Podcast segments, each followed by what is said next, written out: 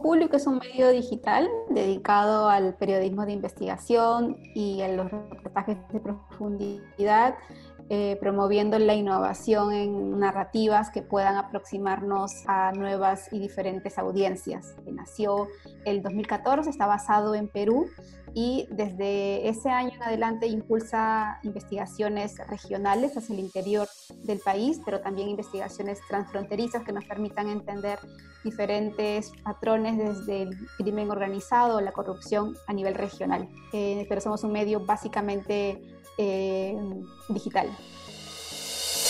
Me da mucho miedo la cantidad de periodistas jóvenes que ingresan a los medios, a los que los sientan en una silla para voltear noticias de cables sin oportunidad de salir a la calle y que esta pandemia además sigue incentivando, ¿no? O sea, la pandemia en muchas redacciones trabajar a distancia ahí impide a las promociones de periodistas jóvenes que acaban de salir a tener un reporteo en calle más permanente y lo que puede pasar con ello es precisamente tener periodistas se conviertan en personas que son prescindibles para la industria. Ese es el riesgo y eso es por lo que hay que luchar. Y creo que es importante por eso que todos los reporteros o los que hemos sido reporteros en algún momento defendamos que haya instituciones más sólidas también.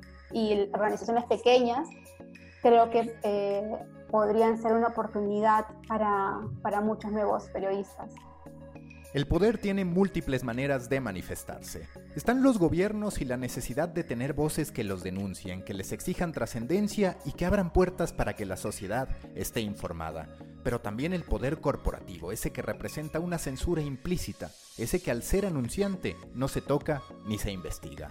Al poder en todas sus formas es al que investiga y denuncia Ojo Público, ONG periodística creada en 2015 por tres periodistas peruanos que desde entonces ha ganado premios globales por el manejo de datos, por su contribución a la defensa de los derechos humanos y por su relevancia para la sociedad latinoamericana.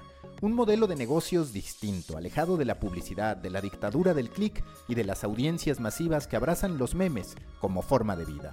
Un vigilante que busca ayudar a que la desinformación deje de propagarse o cuando menos a reducir el impacto de esas notas e historias que se alteran en beneficio de unos cuantos. Es Nelly Luna, cofundadora y editora general de Ojo Público. Yo soy Mauricio Cabrera y este es de Coffee Americano, episodio 9, temporada 1. Comenzamos. Aquí comienza The Coffee Americano. Grandes historias para grandes storytellers.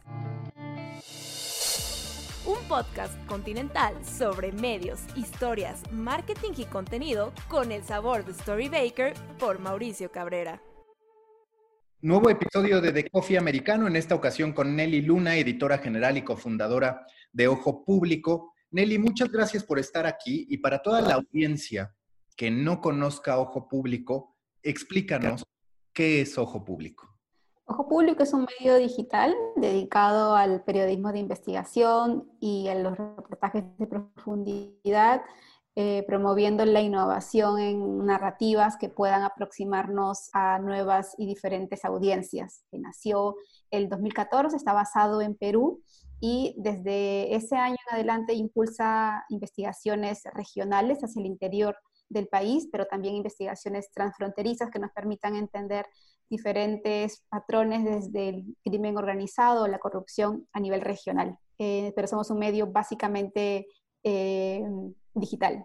Y cuando tú evalúas cómo fue que llegaste a la decisión de crear Ojo Público, ¿qué tuvo que pasar en tu vida, en tu trayectoria para que dijeras, este es el momento de hacer un medio que además tiene muchas peculiaridades. Una de ellas, quizás la más relevante en términos de negocio, pues es que claramente lo que no estás buscando es tanto un ingreso, no estás buscando que sea un negocio extraordinario, sino que hay una finalidad por poder, como ustedes dicen, investigar al poder. ¿Cómo fue que llegas a esa conclusión de se acabó lo que yo he hecho en medios de comunicación en mi trayectoria para ir a esto, para ir a ojo público?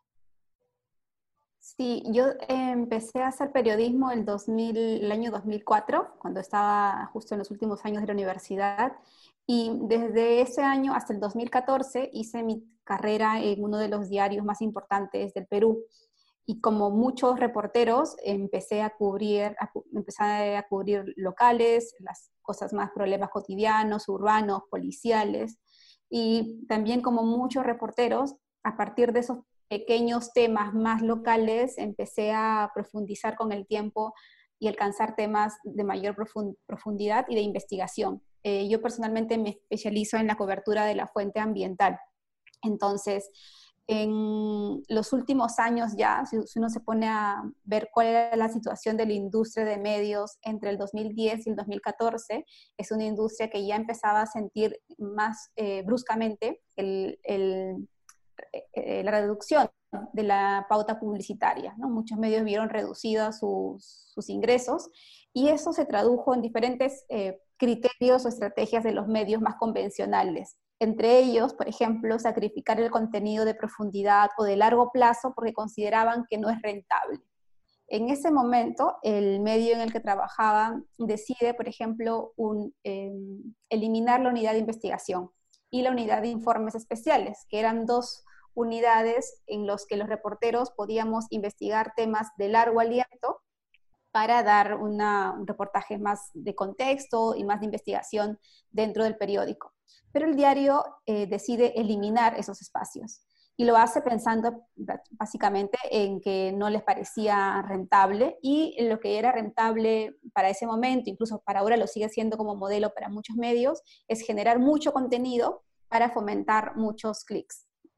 Entonces, eh, yo con mis compañeros que integrábamos esas unidades decidimos renunciar al diario porque sentíamos que ya no existía una línea de carrera profesional, no era el periodismo que queríamos hacer y por el que estábamos apostando, porque ya no había espacio para la profundidad.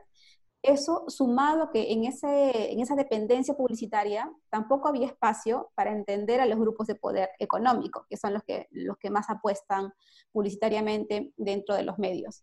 Entonces decidimos fundar un medio propio que nos permitiera eh, una libertad más absoluta en tanto en temas de investigación como también eh, la posibilidad de desarrollar e innovar en nuevos modelos de negocios.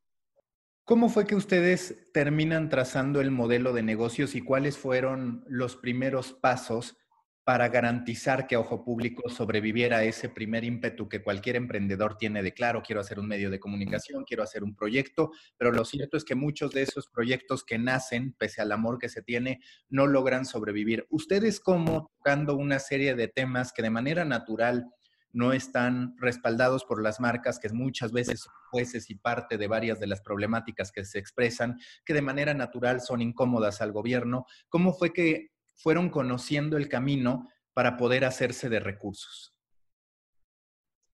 Sí, todo partió en realidad de mucho entusiasmo y compromiso. Y digo entusiasmo porque eh, todos los, fundadores, el equipo que estaba desde un inicio, eran programadores y periodistas que nunca antes habíamos impulsado un emprendimiento. Entonces, eh, al inicio, gran parte de la inversión fue parte de nuestros ahorros. ¿no? O sea, los socios constituimos una organización sin fines de lucro y los primeros meses ah, pusimos de nuestros ahorros tanto para levantar el sitio como para sostener la primera investigación con la que salimos. ¿Por qué hicimos esto? Porque nosotros dijimos eh, que si vas a impulsar un medio, el lanzamiento tiene que venir con una investigación de fondo. Entonces, hicimos al revés. Hicimos, eh, invertimos mucho en investigar, en, en tiempos para desarrollar una gran investigación que saliera en un contexto específico, que eran las elecciones municipales en Perú, y que esa visibilidad nos permitiera tener un impacto que permita a la audiencia eh, que se conecte con nosotros.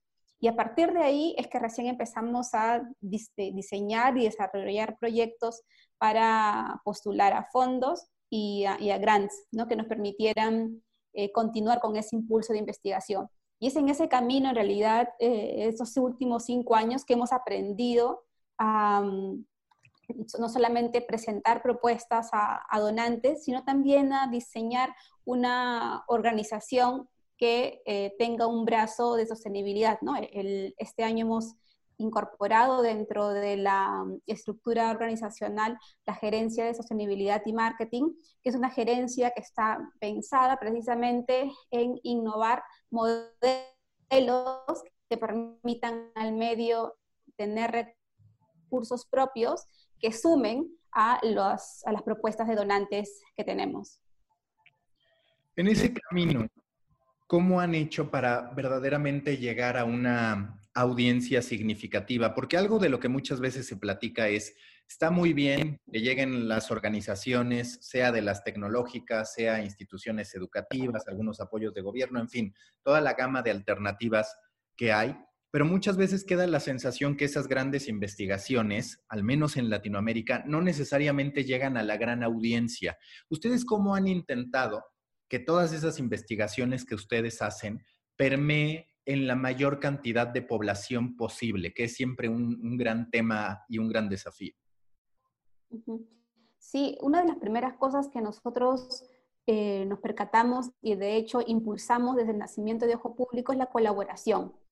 Apostamos muchísimo por la colaboración entre medios internacionales, medios regionales, medios comunitarios, porque creemos eh, que esta colaboración también afianza un mejor impacto de las publicaciones y nos permite alcanzar a audiencias mucho más diversas.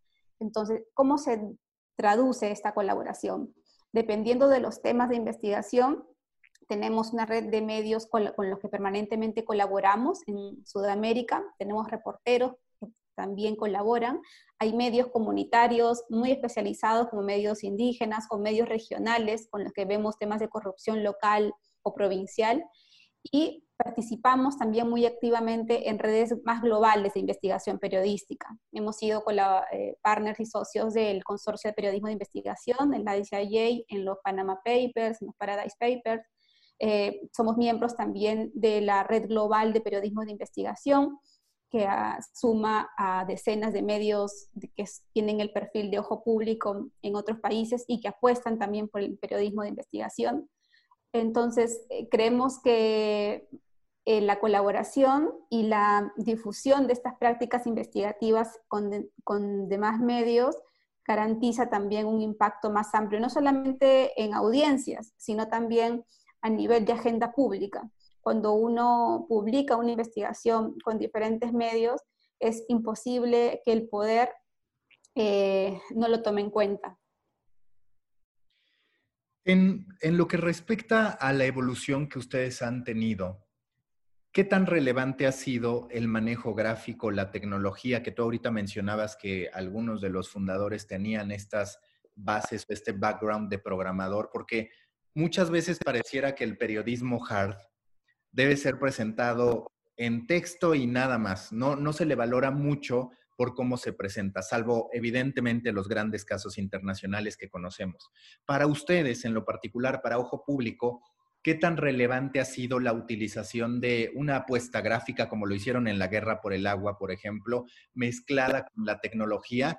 Y si se pudiera hablar de porcentaje para ti, cuál es la inversión en términos porcentuales que hacen hacia recursos de diseño y tecnología en lo particular.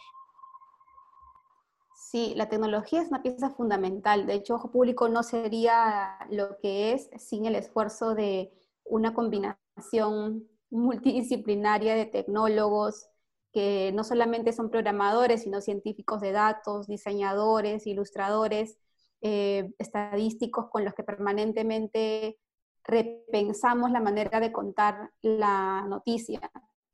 De hecho, una de las primeras frases que impulsábamos desde el primer año en Ojo Público es entender que la noticia es también una, una experiencia y que el usuario, el lector, entendiera y se aproximara a esta historia con una experiencia distinta a la que te ofrece el plano netamente textual.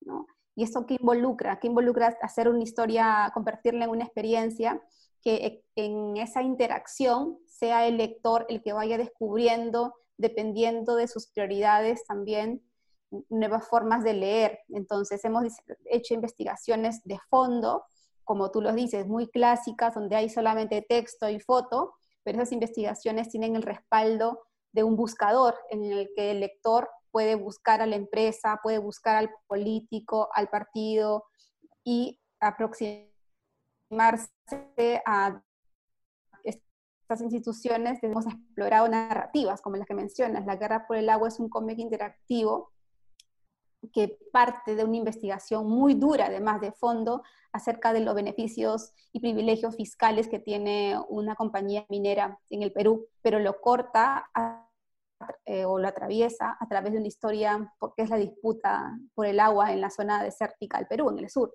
Entonces, hay varias formas en las que hemos ido explorando, eh, porque creemos que una investigación eh, tiene que ser sólida y presentarse siempre en el plano textual, pero puede ir acompañada de otras narrativas que, nos permitan no solamente ganar más audiencia, yo creo que también es una forma distinta de involucrar al lector en estas decisiones y em, sobre todo transmitir otras emociones que, em, que no solamente, por ejemplo, el, periodismo de investigación por lo general traduce la indignación, genera indignación en la comunidad y, y esa indignación a veces cansa y agota. Con estas otras narrativas, el periodismo de investigación también puede generar un compromiso, un compromiso hacia el cambio, sea, ya no solo me indigno, sino me comprometo a qué otras cosas puedo hacer.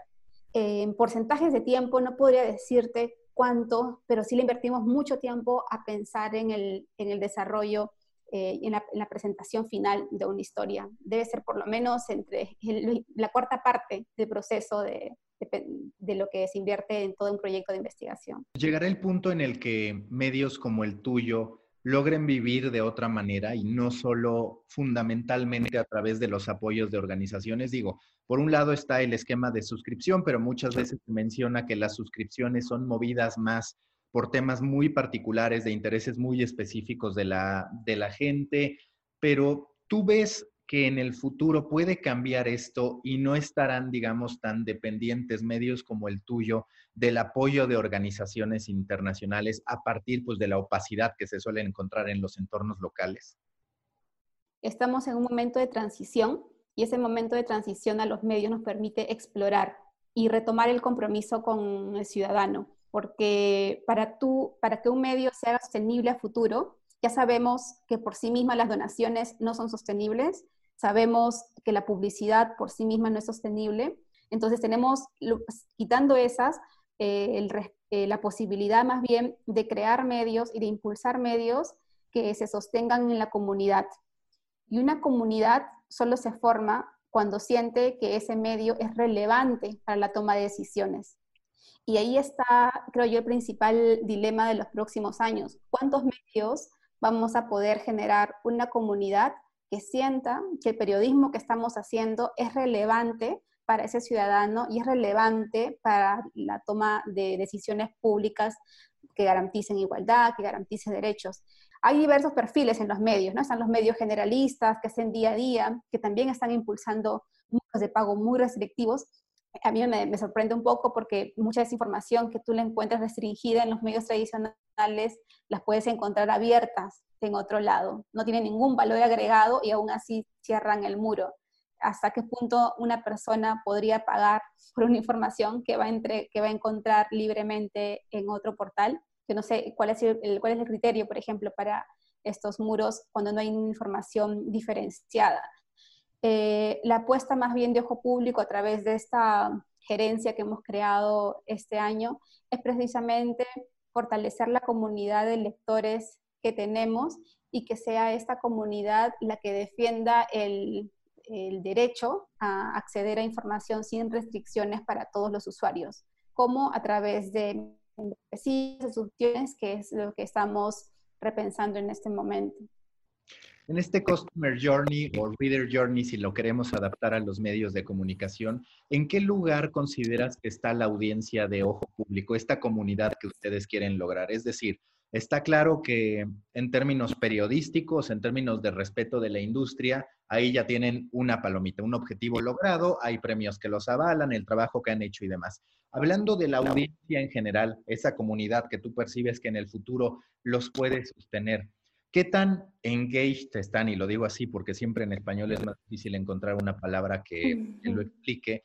¿Están ya hoy los usuarios con ojo público y qué falta, qué, sigue en el camino para ustedes lograr seguir construyendo esta relación. Sí, nosotros hemos hecho este año, nos agarró la pandemia, pero eh, nos agarró en pleno proceso de construcción de dos planes de negocio liderados por esta gerencia precisamente que hemos creado. Y los planes de negocio responden un poco a la pregunta que has hecho. ¿no? O sea, son dos productos que vamos a lanzar en, las próximas semanas, eh, pero ambos productos tienen que ver eh, precisamente con qué perfil de lector son los que tenemos y cuál es el nivel de engagement que tienen con ojo público. Y en ambos casos, lo que se concluye es que tenemos dos tipos de lectores, ¿no? Hay un lector de una edad bastante adulta, hacia adulta, entre los 40 y 50, pero hay otro tipo de, este, que son los más tradicionales, ¿no? los más jóvenes, entre eh, en promedio de 30 años. Y en ambos casos son lectores que participan activamente de comunidades, tienen mucho compromiso por los temas que abordamos, tienen una mirada progresista o comprometida, si lo quieres decir de esta forma, y están dispuestos además a, este, a abonar para que se siga haciendo un tipo de periodismo. Esto es una de las, a partir de esas deducciones que hemos encontrado en el plan de negocios, es que a partir de ahí se ha diseñado los modelos que queremos impulsar y lanzar en las próximas semanas, pero sin, mm, em, gratamente nos ha sorprendido este compromiso de esta comunidad que durante cinco años hemos creado y que está dispuesta a subsidiar y a pagar por el contenido que se está haciendo. ¿Y hasta qué punto percibes que este apoyo de la gente hacia ojo público, como a cualquier medio de comunicación, pasa por temas específicos o por la propuesta general de un medio? Porque cada vez vemos más medios de nicho, a veces de hipernicho funcionando contra generalistas. Y ojo público, si bien entra un tema de denuncia y de investigar al poder, es cierto que hay distintas aristas. Tú, por ejemplo, la ambientalista. En esa lectura y en esos aprendizajes que ustedes han acumulado, ¿cuánto ejercicio debe hacerse, digamos, unitemático? Es decir, esta comunidad ambientalista va a poder pagar el periodismo que hace Nelly dentro de Ojo Público o va a apoyar, digamos, eh, la operación total de Ojo Público. ¿Cuál es tu lectura a ese respecto en lo que tiene que ver con especialización contra, digamos, el modelo editorial del medio, aunque tenga temáticas abiertas? Sí, yo creo que todo depende del perfil del medio, ¿no? Y lo que nosotros hemos identificado es que existen valores este, compartidos. Muchos de los valores que promueve esta comunidad de lectores comparte los temas ambientales, los temas anticorrupción, los temas de enfoque de género, los temas de derechos igualitarios eh, para todos, comparte temas incluso de repensar la estructura económica, comparte la necesidad de vigilar el poder, los temas de salud. Entonces, hay una serie de valores compartidos que podrían eh, entrar de una etiqueta que suena feo, pero que eh, existe, que es la, de, la del ciudadano progresista, que quiere un cambio en el status quo. Eh, y en el caso de Ojo Público, cuando nosotros fundamos el medio, desde un inicio hemos respetado las líneas de investigación de los diferentes periodistas fundadores. Entonces tenemos una línea ambiental muy sólida porque es la fuente con la que yo me he especializado, he investigado. Tenemos una fuente anticorrupción y lucha del crimen organizado, donde vemos todos los tipos de tráfico, incluyendo el narcotráfico, porque otro de los socios, Oscar Castilla, tiene bien perfilado esa fuente. Tenemos una fuente vinculada más a temas culturales, a la edición de crónicas, a la promoción de, perfiles, que eh, lo impulsa David Hidalgo, que viene de, ser editor de Etiqueta Negra. Tenemos el tema de salud, donde hemos investigado a las compañías farmacéuticas o los abusos y las malas prácticas del sector privado en las clínicas.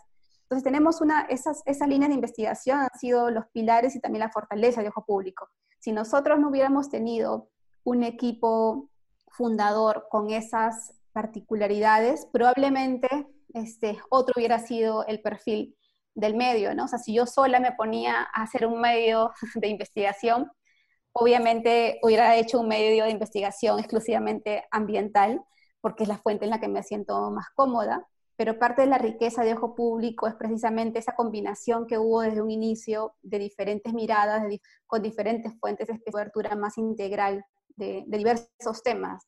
Por eso te hablo de, valores compartidos que tiene la audiencia, tanto en democracia, derechos humanos, ambiente, pueblos indígenas. En términos de agenda y con todo lo que está ocurriendo, hablando en particular de lo tuyo, de lo ambientalista, ¿ves que habrá un boom con posibilidades para los medios de comunicación que empiecen a cubrir ese tipo de temas? Es decir, en inglés ya vemos a una serie de medios hablando sobre el futuro del trabajo, hablando sobre el futuro de las ciudades inteligentes, hablando claramente sobre todas las consecuencias del calentamiento global y demás. Sin embargo, en español la realidad es que la oferta sigue siendo poca. ¿Tú percibes que quizás uno de los beneficios, si se le puede llamar así, de la pandemia será el que más gente y más periodistas adquirirán conciencia de este tipo de temas y de este tipo de problemáticas hacia adelante?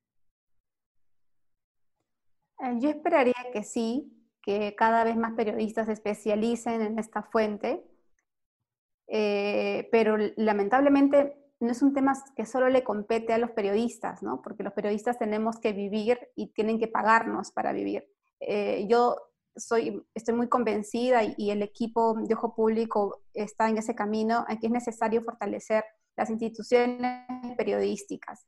Solo una institución periodística, una empresa o una organización de noticias sólida puede garantizar la libertad del periodismo a futuro, porque un periodista que no, no tiene el amparo de una organización de noticias y es solo un periodista freelance, está muy preocupado por, eh, por sobrevivir y que además le paguen bien. Eso es la, el derecho de, que debemos tener todo, todos. Sin embargo, en los últimos años, con la crisis de la industria, lo que vemos más bien es que se están impulsando perfiles periodísticos eh, multitasking sin promover la especialización, porque les parece a la industria muy costoso la especialización y con eso están socavando la esencia de la profundidad periodística, ¿no? Esta tradición que tenía el periodismo de investigación de formar periodistas con mucha experiencia y que esa experiencia te permita aproximarte más a la fuente y dominar cada vez más un tema.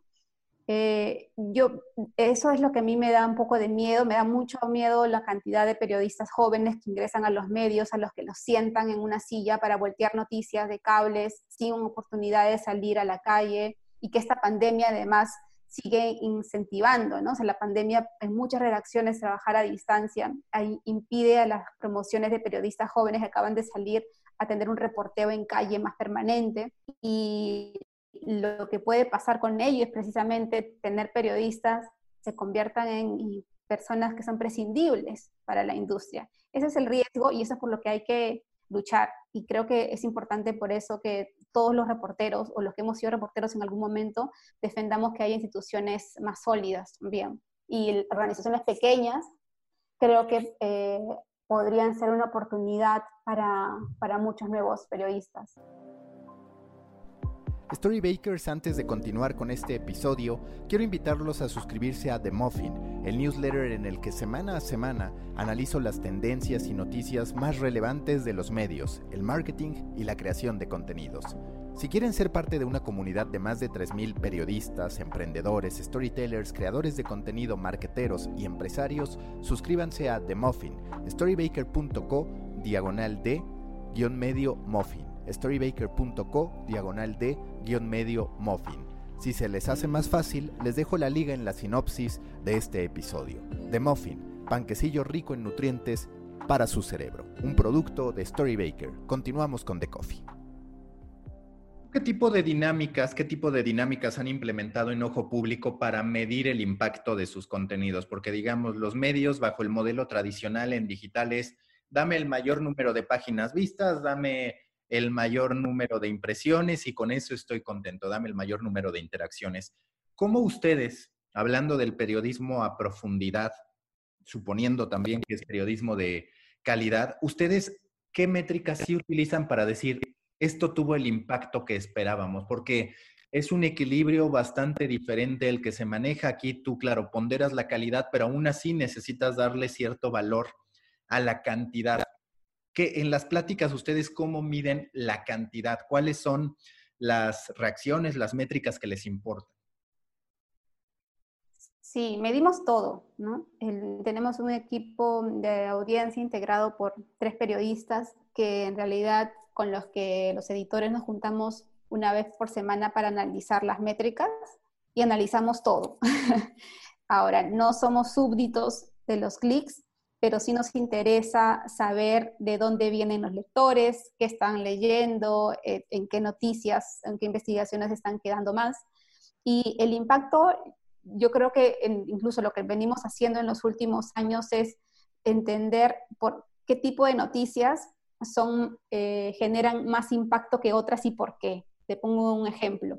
Las investigaciones anticorrupción o investigaciones que involucran a políticos. ¿No? Son investigaciones que en su totalidad tienen, este, han ocupado el debate público en Perú cuando hemos abordado ciertos temas de corrupción que involucren a congresistas o algún actor eh, del poder, pero cuando hemos realizado investigaciones más hacia el poder corporativo, por ejemplo, a bancos, a sectores este, empresariales o transnacionales, es muy difícil eh, penetrar la agenda pública eh, de los medios tradicionales. E incluso es más complicado que se modifique una política pública.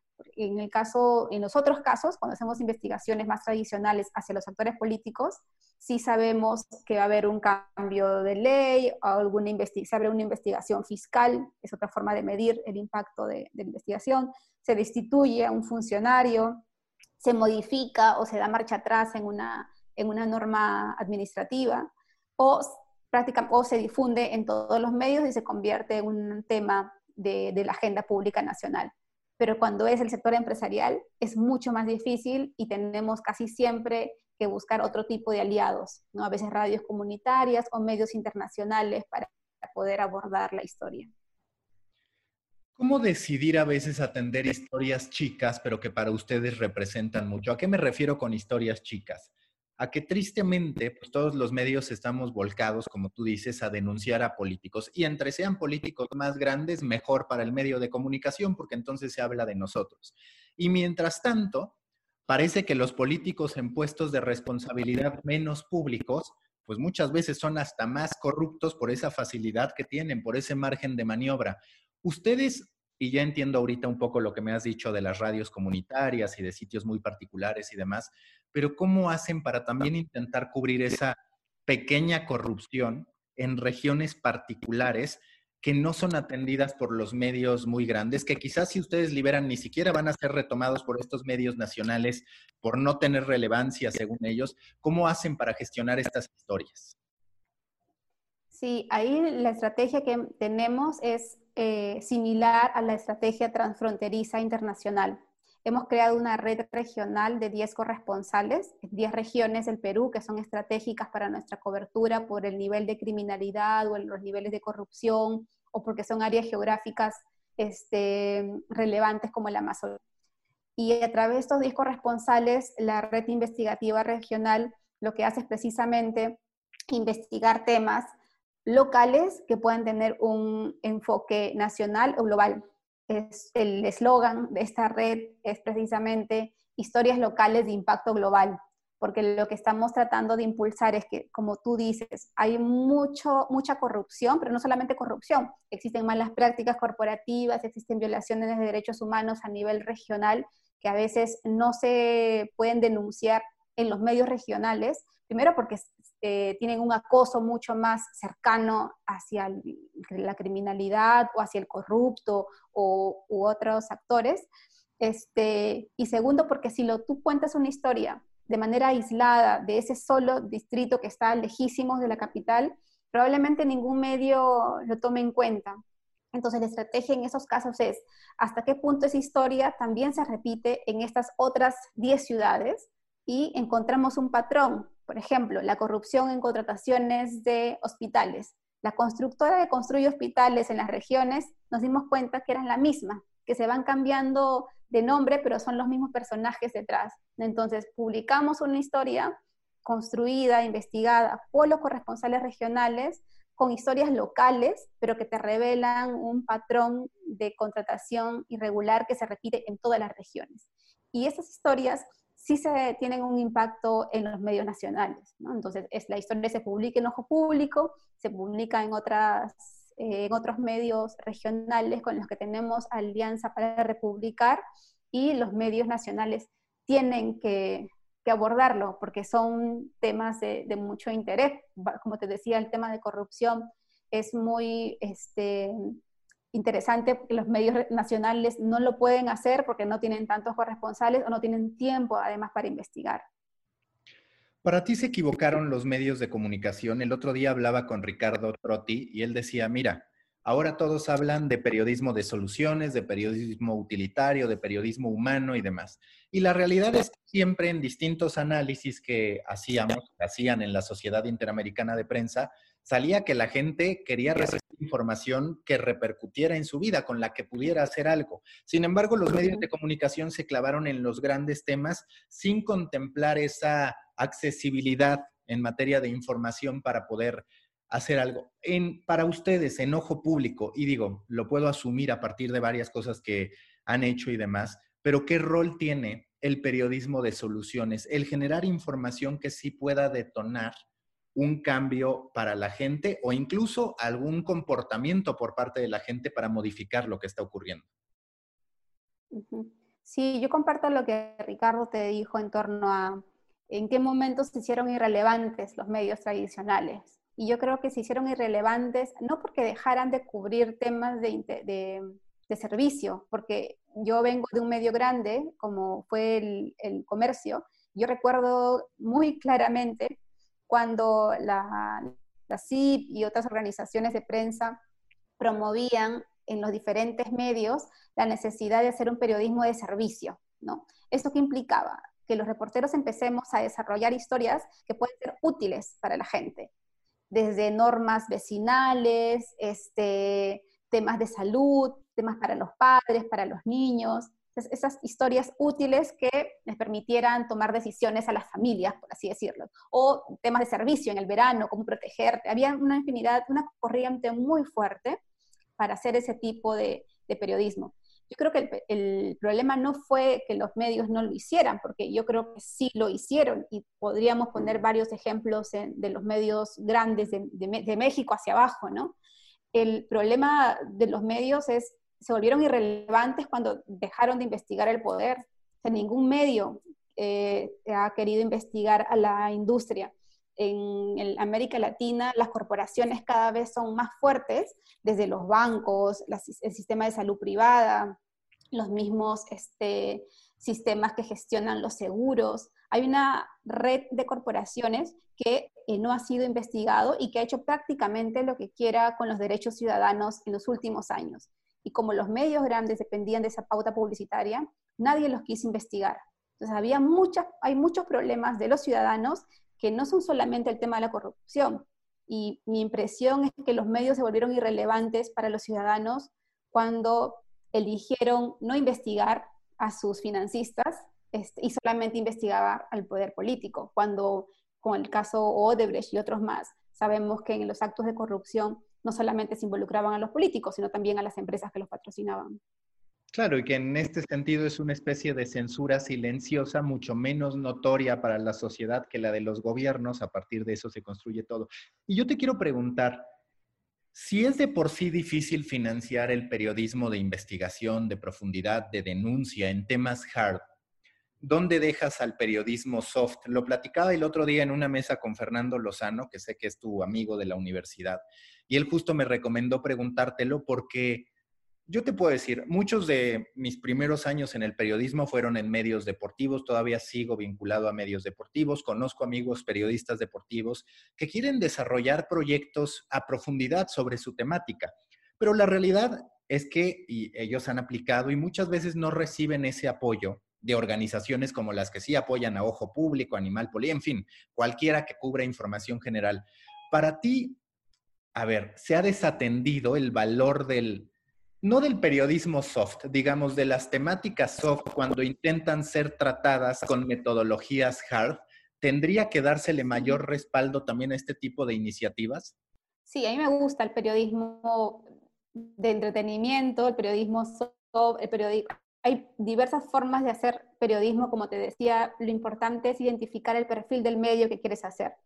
Ahora, sin duda, como dices, hay una ya, casi no, pero hace unos años hubo un, impulso muy grande para fomentar la creación de medios de investigación. ¿Y por qué? Porque era un contexto como el que te decía, que los medios, la, la, industria estaba perdiendo o cerrando unidades de investigación y era una corriente importante fomentar los medios independientes que apostaran por esta investigación. Sin embargo, te cuento y puedo hablar de la experiencia de Ojo Público. Nosotros al inicio durante los primeros cuatro años hacíamos periodismo de investigación duro, completamente y puramente periodismo de investigación, ah, complementando con diferentes metodologías, con análisis de datos, big data, este, imágenes satelitales, en fin.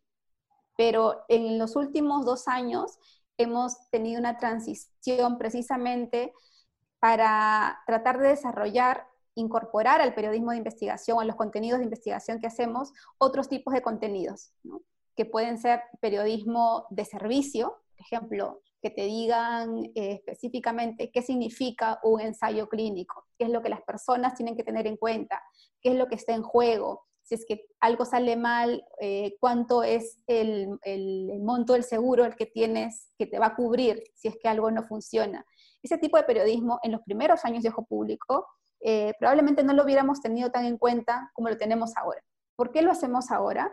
Precisamente porque tenemos una estructura periodística un poco más grande a la que teníamos en los primeros años, una organización periodística que nos permite tener una red de periodistas más amplia para cubrir estos temas y periodistas especializados que lo puedan hacer en un futuro, si, a nosotros, a los tres editores, nos preguntas eh, si nos gustaría incorporar otras nuevas narrativas periodísticas, por supuesto que sí, a los tres nos encanta la crónica, nos encanta el periodismo deportivo, las grandes historias, y creemos que el soporte digital nos permite además explorar con estos otros nuevos temas. Eh, y esperemos que sí se pueda hacer, porque los lectores además sí agradecen y leen una buena crónica o un buen reportaje, no necesariamente de denuncia. Incluso nosotros hemos publicado ensayos de historiadores bastante extensos y para nuestra, este, a pesar de que creíamos de que eran demasiado extensos,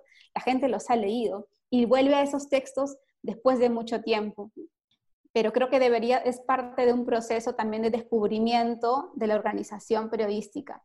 Eh, lamentablemente, no todos los medios eh, tienen muy claro desde un inicio este crecimiento, ¿no? A mí me pasa con varios colegas a veces que han impulsado algunos medios y no sé si a ti te ha tocado a veces eh, también descubrir algunos que dicen, bueno, yo quiero hacer un periodismo que cubra todo, ¿no? Y solo son dos personas.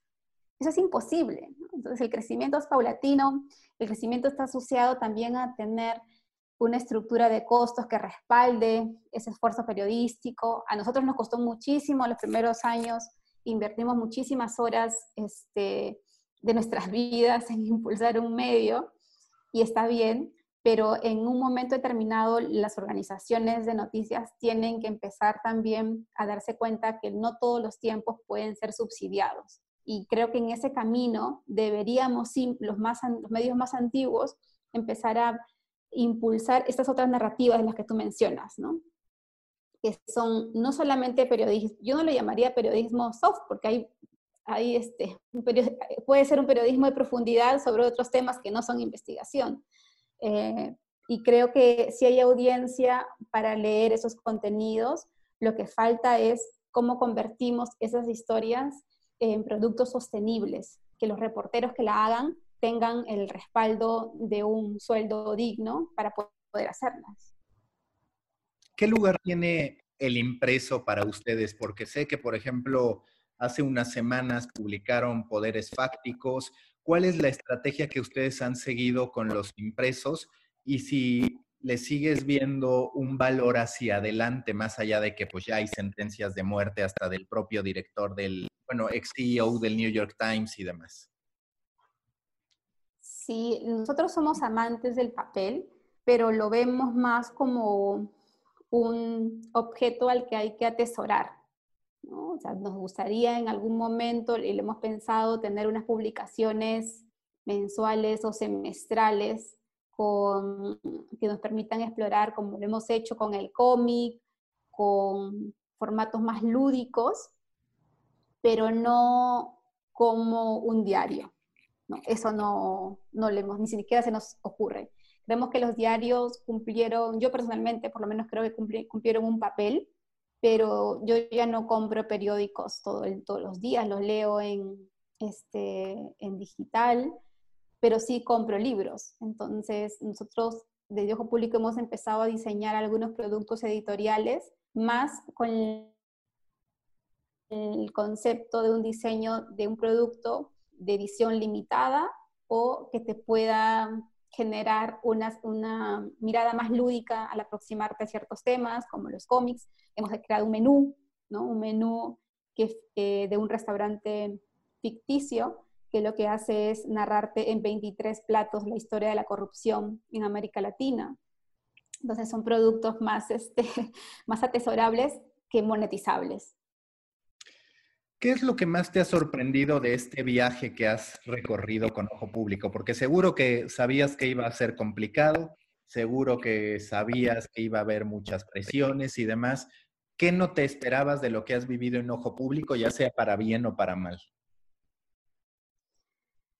Lo que no me esperaba era es tener tanto tiempo. Llevamos seis, vamos a, este año cumplimos seis años y esto comenzó con una idea, bueno, de, este, de David Hidalgo y Oscar Castilla, que éramos un grupo de amigos, como cualquier reportero, pues que se reúne después del trabajo a, a brindar y a, a, llorar nuestras penas periodísticas y verlo convertido en una organización, este, nos, a mí me emociona mucho.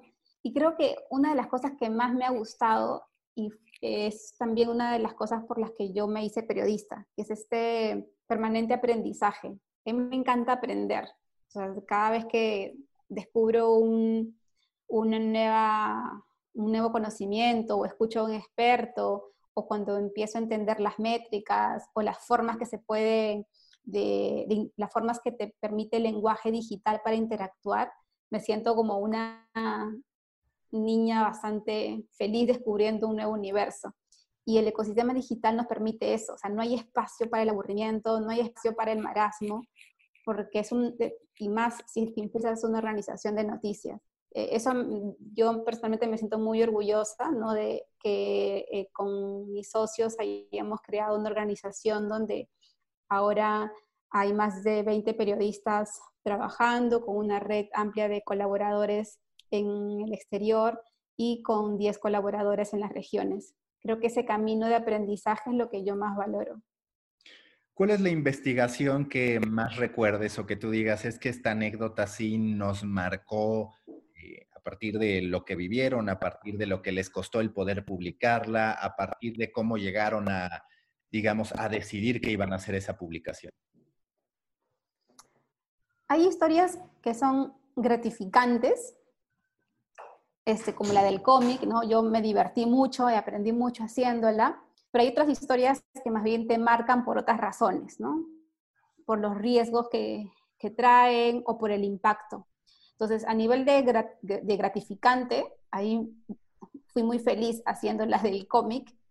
A nivel de impacto y de descubrimiento, creo que los Panama Papers fueron una experiencia bastante interesante por la complejidad del tema pero también por la coordinación global que esto supuso, ¿no?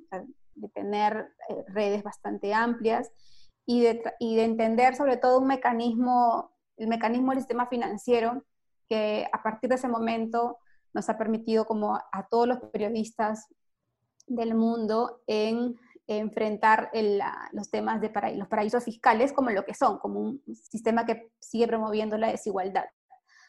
Y a nivel de riesgos, uno de los temas, momentos más críticos para ojo público fue por una investigación que, realizó Oscar Castilla en torno a un personaje vinculado, que en su momento estuvo, está vinculado al narcotráfico, y este señor que tiene ciudadanía peruana y norteamericana ha iniciado contra nosotros una serie de querellas, contra él como director, contra la organización y contra todos los medios que republicaron la historia. Y en esa más de cinco querellas que él interpuso, en una de ellas, una juez de manera muy extraña, sin notificación previa, sin darnos espacio para el descargo, ordenó el embargo de ojo público. Entonces, eh, fue un momento bastante duro porque nosotros nos enteramos, a pesar de ser la parte afectada, fuimos los últimos en enterarnos y sí supuso eh, un riesgo para la organización porque lo que eh, ordenaba el embargo es quedarse con, con todo, ¿no? Además de los bienes muebles e inmuebles de la organización, también con los bienes inmuebles de, de los autores del reportaje. Y en ese momento yo creo que fue importante esta red de organizaciones aliadas con las que hemos estado trabajando, ¿no? que son medios, pero también organizaciones de derechos humanos, cuya, cuya ayuda fue bastante importante para expresar el rechazo ante acciones que lo que buscan era, lo que buscaban era silenciarnos prácticamente.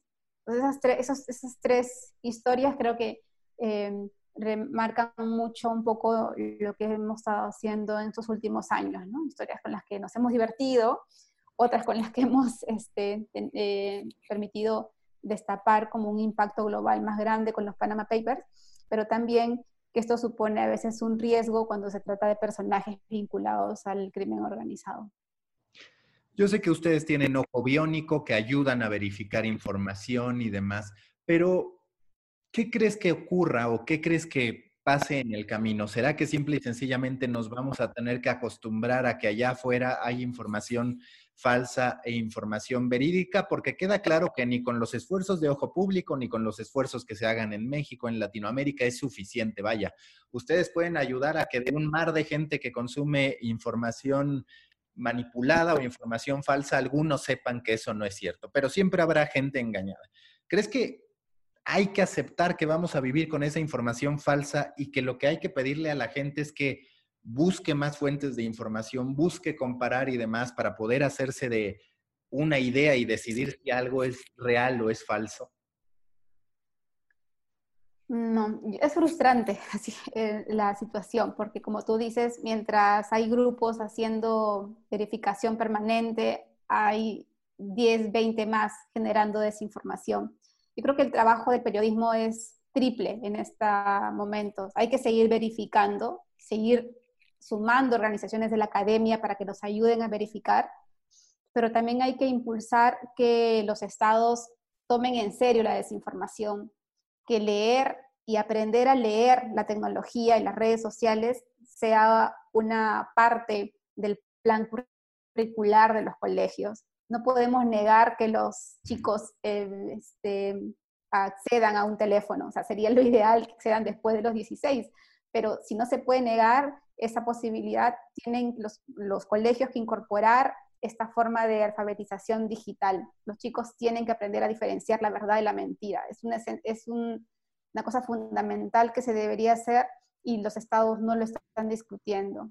Y por un tercer, eh, tercer lugar, lo que el periodismo de investigación tiene que seguir haciendo es em, fiscalizar a los responsables de esto, porque la difusión, los ecos de resonancia que tienen las mentiras en las redes sociales es posible porque los algoritmos de las diferentes plataformas de redes sociales funcionan así, ¿no? fortaleciendo los prejuicios y generando una mayor diseminación de noticias incorrectas recta final de este podcast. En lo que respecta a ojo público, ¿cómo es tu relación con las plataformas tecnológicas, en particular con las grandes redes sociales y sobre todo Facebook, que es el que, digamos, más impactado se ha visto por todo el tema de desinformación? Eh, la calidad de la audiencia que tienen no necesariamente es tan atractiva. Es cierto también que tienen apoyos que muchas veces terminan ayudando a que medios de comunicación que buscan periodismo a profundidad existan y demás. Para ustedes, ¿qué tan estratégicas o no son las plataformas sociales? Una, como usuarios, como medios que publican sus contenidos ahí, y dos, como a final de cuentas, potenciales aliados para poder seguir haciendo lo que ustedes hacen. Mm, Ah, para nosotros, bueno, yo personalmente cada vez uso menos Facebook, o sea, no, me gusta, prefiero otras plataformas, pero casi todas en realidad el, nosotros las usamos más como mecanismo de distribución ¿no? del contenido. Sería imposible este, pasarlas por alto porque somos un medio que sigue dependiendo mucho todavía de las redes sociales. Pero la buena noticia es que cada vez menos. ¿no? Cada vez más tenemos un público orgánico de, que llega al sitio. hay otro público que llega también, obviamente, a través de los buscadores, pero al inicio, más bien la audiencia venía mucho de, de, las redes sociales. Eso ha cambiado, esa es la parte buena. Entonces, tener un público orgánico, una audiencia orgánica hace que eh, evitemos al intermediario. Y también ha sido una locura, por ejemplo, Facebook ha sido una locura en los últimos años, sus algoritmos han cambiado tanto, la plataforma ha cambiado tanto, que deberíamos invertir y, no podemos porque no somos un medio grande, este, tardaría la vida en entender cómo funcionan sus, algoritmos. Eh, pero la seguimos utilizando para distribuir contenido y como bien dices tú, a veces el contenido, a diferencia, por ejemplo, de otras redes, no es el mejor, ¿no? Hay muchos bots todavía, incluso cuentas falsas en navegante en Facebook, pero em, básicamente las usamos como plataformas de distribución de contenido, no como aliados. En términos narrativos, ¿qué te gustaría que siguiera para ojo público? Digo, ya me hablaste de los proyectos de atrapar audiencias para convertirla en comunidad y demás. En términos narrativos, ¿qué recurso le quisiera sumar? Por ejemplo, ahí está la voz, que sé que tienen podcast y demás. Está siempre la tentación del video, aunque muchas veces uno no termina apostando por él por los costos. ¿Tú qué quieres que venga o qué viene, si me quieres contar para ojo público, a ese respecto? Sí, estamos justamente dentro de esta gerencia de sostenibilidad desarrollando un proyecto que no te puedo dar muchos detalles, pero que precisamente lo que busca es cómo mezclamos una nueva narrativa periodística que trascienda el formato digital. ¿no? Y no estamos hablando del papel, sino de cómo las personas van a poder hacer uso de estos lenguajes, de esta información, de estos datos a través de otros elementos más útiles. Eh, y parte precisamente de esta gerencia que hemos creado este año es repensar eso que tú dices, ¿no? ¿Por qué la noticia tiene que ser siempre un texto, por qué un foto, por una visualización? ¿Por qué tiene que estar siempre a través de un monitor o de un teléfono? Es posible aventurarse a desarrollar otros sistemas, otros otras plataformas o soportes. No me refiero a la realidad virtual, porque eso es todavía para las audiencias latinoamericanas muy costoso de acceder. Sería interesante hacerlas, pero es poco masivo. Em, y estamos tratando de, pensar cómo incluimos eso dentro de, de una forma de contar diferente. Oye, y en lo que respecta a a las tendencias en las que tú más crees, independientemente de ojo público, ¿qué potencial la naturaleza de lo que tú haces le ves a, por ejemplo, la voz? ¿Qué potencial le ves a los newsletters, que también son componentes de audiencia muy, muy significativos? Sí, yo creo que una de las cosas que, hay que hacer y puede ser a veces frustrante, es que los medios tratan de, tratamos de estar en todos los formatos, en todas las plataformas. Todos sabemos que tenemos que estar en todos los lugares, ¿no? O sea, lo que nos han dicho es ir detrás de donde está la audiencia. Entonces, en esa búsqueda de donde está la audiencia, nos matamos un montón de tiempo en diseñando piezas audiovisuales, formatos, para que vayan a diferentes este, comunidades, la de YouTube, la de Instagram, la de los podcasts. Y la verdad es que cada público es completamente distinto, ¿no? Es, una de las, eh, de las revelaciones también que nosotros tenemos. La gente que lee newsletters este, es una comunidad bastante reducida a la que hay que tomar atención, sí, pero no es la comunidad necesariamente que está siempre comentando o comprometiéndose o, este, o luchando por algo o movilizándose. Eh, a mí me, una de las cosas que tratamos siempre como de recordar es que nosotros no hacemos periodismo para periodistas. Al inicio le dedicábamos muchísimo tiempo, por ejemplo, a estos mega especiales, que son pues maravillosos, que tienen un montón de tablas y te permiten jugar, interactuar, y nos divertimos mucho haciendo eso, pero cuando tú te das cuenta, en la audiencia es increíble, la gente sigue leyendo. O sea, si tú entras a un sitio web, la gente lee más texto y foto. y lo que ven menos es, mm, interactúa menos con estas otras plataformas que son, wow, pareciera que por momentos las desborda, son los menos, ¿no? Entonces, uno dentro de una organización termina diciendo, bueno, voy a seguir haciendo estas grandes cosas más porque me gustan que porque la gente los está leyendo o para quién terminas haciendo. Porque al final estos grandes proyectos son importantes, sí, pero las narrativas a veces son más importantes para los premios que para el, para el ciudadano. El ciudadano lo que quiere es que te diga quién es el, quiénes son los beneficiarios eh, finales de una mala práctica, quiénes son los responsables, quiénes son los corruptos, qué es lo que yo puedo hacer para sobrevivir a la pandemia, dónde voy a encontrar empleo después de estos, estos millones de desempleados que nos ha dejado la crisis. Esas son las preguntas más útiles del, usuario. Si es que desarrollamos grandes plataformas que puedan resolver y, demostrarte este, con evidencia de que son realmente útiles, yo creo que ese es el periodismo del futuro. Pero hay que tener mucho, mucha, mucho pies en, la tierra, como decimos, para no bloquearnos con, los premios, ¿no? Eh, hay mucho periodismo que se hace pensando solo para periodistas. Y que aún así, digamos, en un área como en la que tú estás, sí es importante ganar premios, reconocimientos, quizás ni siquiera tanto por el premio o el reconocimiento, sino también porque eso te valida ante potenciales apoyos. Sí, pero es, eh, una de las cosas que es importante y me gustaría que como que pueda quedar claro si alguien emprende un medio, es que todo tiene un proceso. O sea, tú en, una organización necesitas este, crecer y en el camino de ese crecimiento necesitas ser reconocido, porque todo trabajo de cualquier persona que se ha, ha hecho un esfuerzo o ha eh, generado un conocimiento nuevo o ha revelado una autocorrupción o ha hecho un trabajo maravilloso a nivel periodístico, necesita ser reconocido por su aporte o por su innovación. Pero el reconocimiento por sí solo no genera la sostenibilidad del medio. Un medio necesita ser reconocido, tener premios, pero necesita más ser sostenible económicamente. Y esa es una de las cosas que a veces eh, nos cuesta mucho a los periodistas aceptar.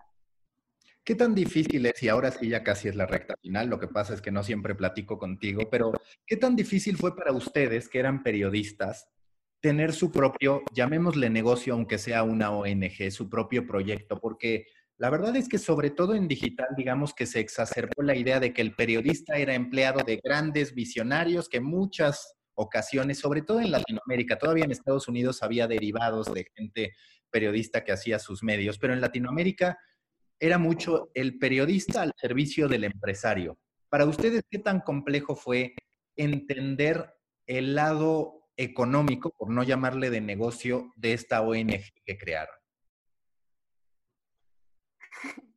Mira, han tenido que pasar seis años para que, crear una gerencia de sostenibilidad.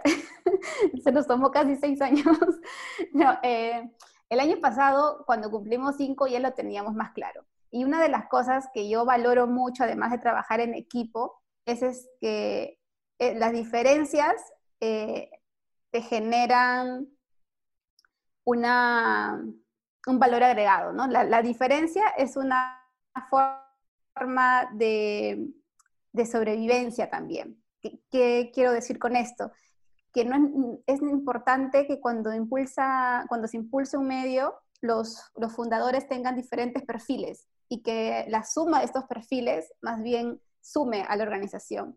Entonces yo te decía que mi fuente era el especialista en temas ambientales, mis otros compañeros en crimen organizado, el otro en cultura, y eso en temas, pero en temas de visión, la, la, parte más administrativa de gestión de la organización, eso es otra habilidad, que no necesariamente tiene que ver con tu rol periodístico, porque para gestionar tienes que tener determinadas destrezas, tienes que tener, este, ser ordenado, para un periodista dile eso y, y se, podemos caer para atrás, ¿no? Tienes que ser ordenado, tienes que ser disciplinado.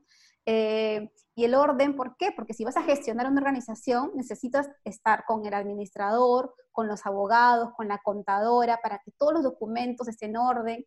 Entonces, dentro de, los fundadores, eh, sí, Oscar Castilla, que es el director ejecutivo, tiene esos skills esas características que nosotros dos socios no tenemos, porque somos a veces un poco más caóticos o somos demasiado, este, eh, no sé, pues periodistas al, tomar ciertas decisiones, pero sí necesitas dentro de la organización tener esa noción, saber encontrar cuáles son tus limitaciones también, porque los periodistas por sí mismos no nos vamos a, a ser sostenibles, ¿no?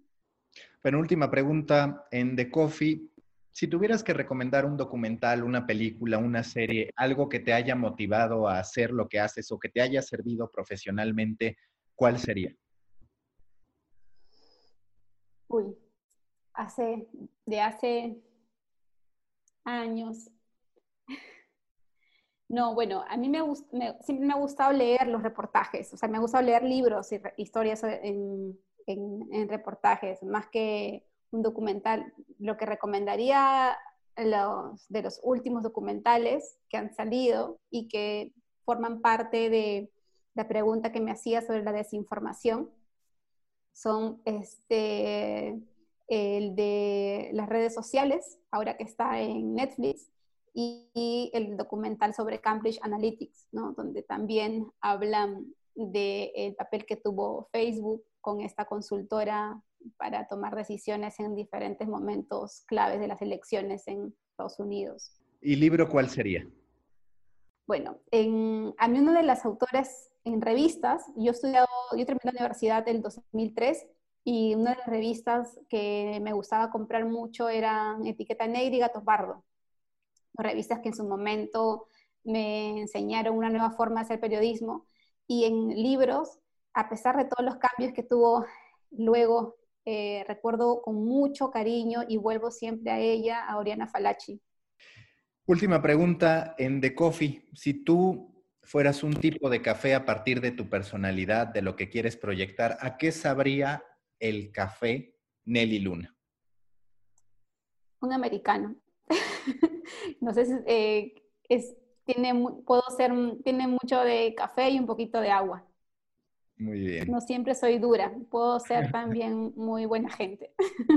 Bueno, muchísimas gracias Nelly y mucha suerte con Ojo Público. Gracias a ti por la invitación. Nos vemos.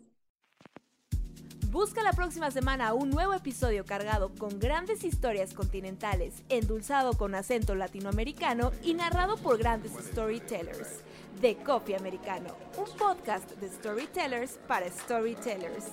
Un podcast de Storybaker por Mauricio Cabrera.